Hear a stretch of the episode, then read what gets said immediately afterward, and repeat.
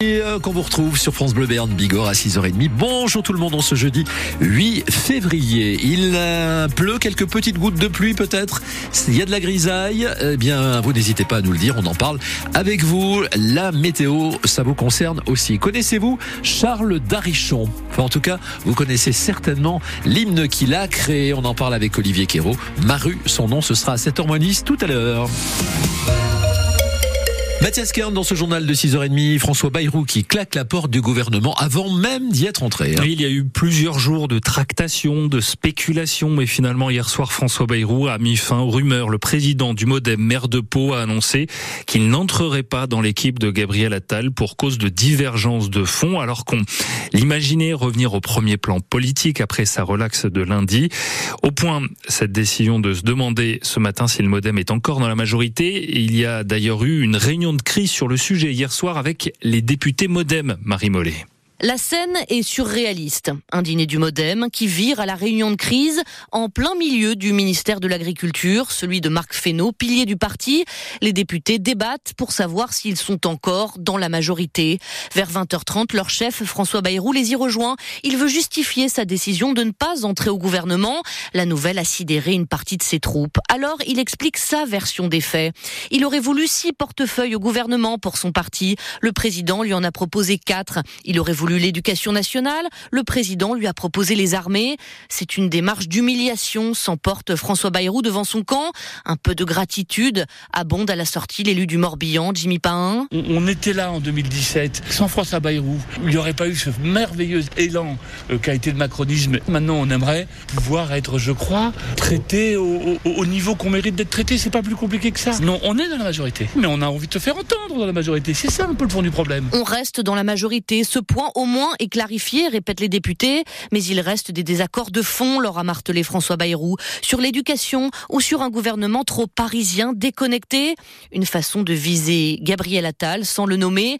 Un ministre en suspens résume, il a voulu l'humilier et montrer que face au vieux Bayrou, le jeune Attal ne fait pas le poids. Le remaniement sans François Bayrou, donc sans cesse repoussé, peut-être pour aujourd'hui. En tout cas, il doit compléter un gouvernement formé il y a près d'un mois. Article à lire sur francebleu.fr ce matin. La mort d'un éleveur de Buzy hier après avoir fait une chute de 150 mètres en montagne alors qu'il réalisait un, un écobuage. C'était au niveau de la station d'Artoust, au-dessus de la Reims. Il était bien connu en vallée d'Ossau, très impliqué notamment dans le pastoralisme. Cet agriculteur s'appelait Roland euh, Bonnemazou. Il avait 50 ans. Il était notamment vice-président du club de rugby de l'entente Buzy au jeu.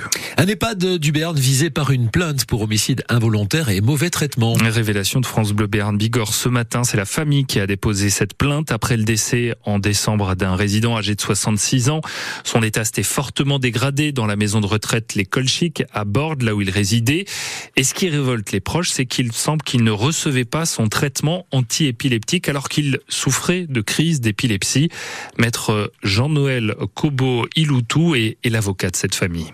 Mais ils veulent simplement comprendre ce qu'il y a eu. Donc ils ne savent pas s'il a été traité convenablement. Ils soupçonnent quand même qu'il y a eu un manque de soins. Il est évident que lorsque vous payez euh, une résidence euh, pour personnes âgées dépendantes avec un niveau de loyer donc de près de 5000 euros par mois, vous attendez quand même que le service soit de proximité. Euh, elle s'attendait pas du tout à ce que, en fin de compte, et il soit beaucoup plus mal qu'à la maison ce qu'on dit les médecins, nous, euh, nous on n'est pas spécialistes naturellement, c'est qu'il manquait en tout cas du traitement anti-épileptique. Est-ce que ça a véritablement euh, entraîné le décès? Nous n'en savons rien à ce stade puisque l'enquête est en cours. Maintenant, il faudra quand même nous expliquer comment un homme qui euh, jusqu'à présent entouré dans sa famille, certes était pas autonome, mais était dans un bon état de santé, comment à 66 ans, d'un coup il, il décède alors qu'il est confié à des tiers qui sont rémunérés pour ça. Là aussi, affaire à lire ce matin sur francebleu.fr. La brigade de gendarmerie de Naï est en charge de cette enquête. 33 millions de Français concernés par une cyberattaque au tiers payant. Deux sociétés servant d'intermédiaire entre les professionnels de santé et les complémentaires santé ont été la cible de cette attaque. État civil, numéro de sécurité sociale, information sur la mutuelle. Voilà ce qui a été volé. Donc, c'est ce qu'indique la CNIL, le gendarme de la vie privée numérique. Mais selon la CNIL, les informations bancaire et médicale n'en ferait pas partie. La CNIL qui invite tout de même les victimes à être prudentes en cas de future sollicitation pour des remboursements de frais de santé. Les victimes qui seront informées directement par leur mutuelle.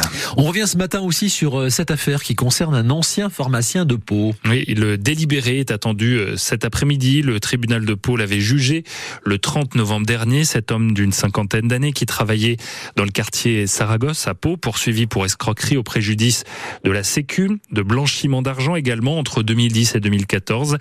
L'affaire avait eu un certain retentissement parce que le préjudice était de plus d'un million d'euros et au tribunal le prévenu n'avait pas vraiment donné d'explication, Marion Aquilina un homme silencieux dont l'avocat avait mis en avant un sens altéré de la réalité et une déroute psychologique suite au décès de sa mère. Mais sur les faits reprochés, le tribunal n'a pas eu d'explication à part le constat d'une fraude massive, un préjudice d'un million trois cent quatre-vingt mille euros envers les CPAM des Pyrénées-Atlantiques, des Hautes-Pyrénées, mais aussi la MSA du 64. Cet homme avait une méthode très simple. Il a renouvelé des ordonnances des dizaines de fois celle de clients qui avaient des médicaments onéreux pour des chimiothérapies, pour traiter la schizophrénie ou encore le diabète avec le système du tiers payant.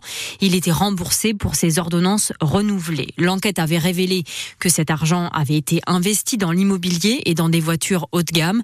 Par ailleurs, il a fait des virements très importants, plus de 700 000 euros, transférés très rapidement sur un compte bancaire ouvert au Maroc, pays dont est originaire le pharmacien.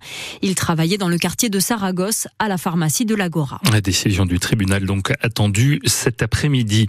Un homme de 26 ans lui a été tué par balle hier soir en région parisienne à Noisy-le-Grand, en Seine-Saint-Denis précisément, après un échange de tirs avec la police. Les policiers qui avaient été alertés par l'ex-compagne de cet homme. Elle avait d'ailleurs déclenché son téléphone grave danger, dispositif de protection des victimes de violences conjugales.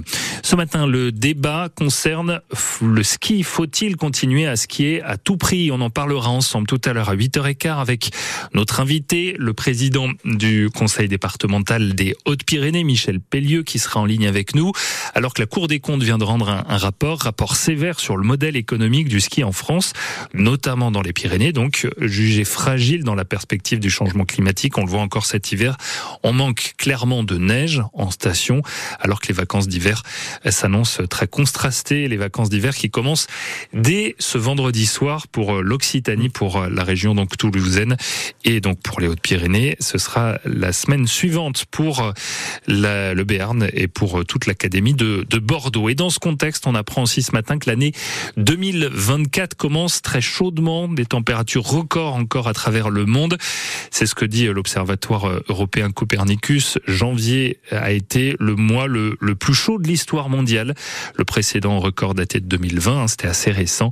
Et pour la première fois, la planète a dépassé sur 12 mois la, barre des 1,5 degrés de réchauffement par rapport à, à l'ère pré-industrielle. Voilà de quoi euh, pas forcément rassurer les professionnels du tourisme pour le ski.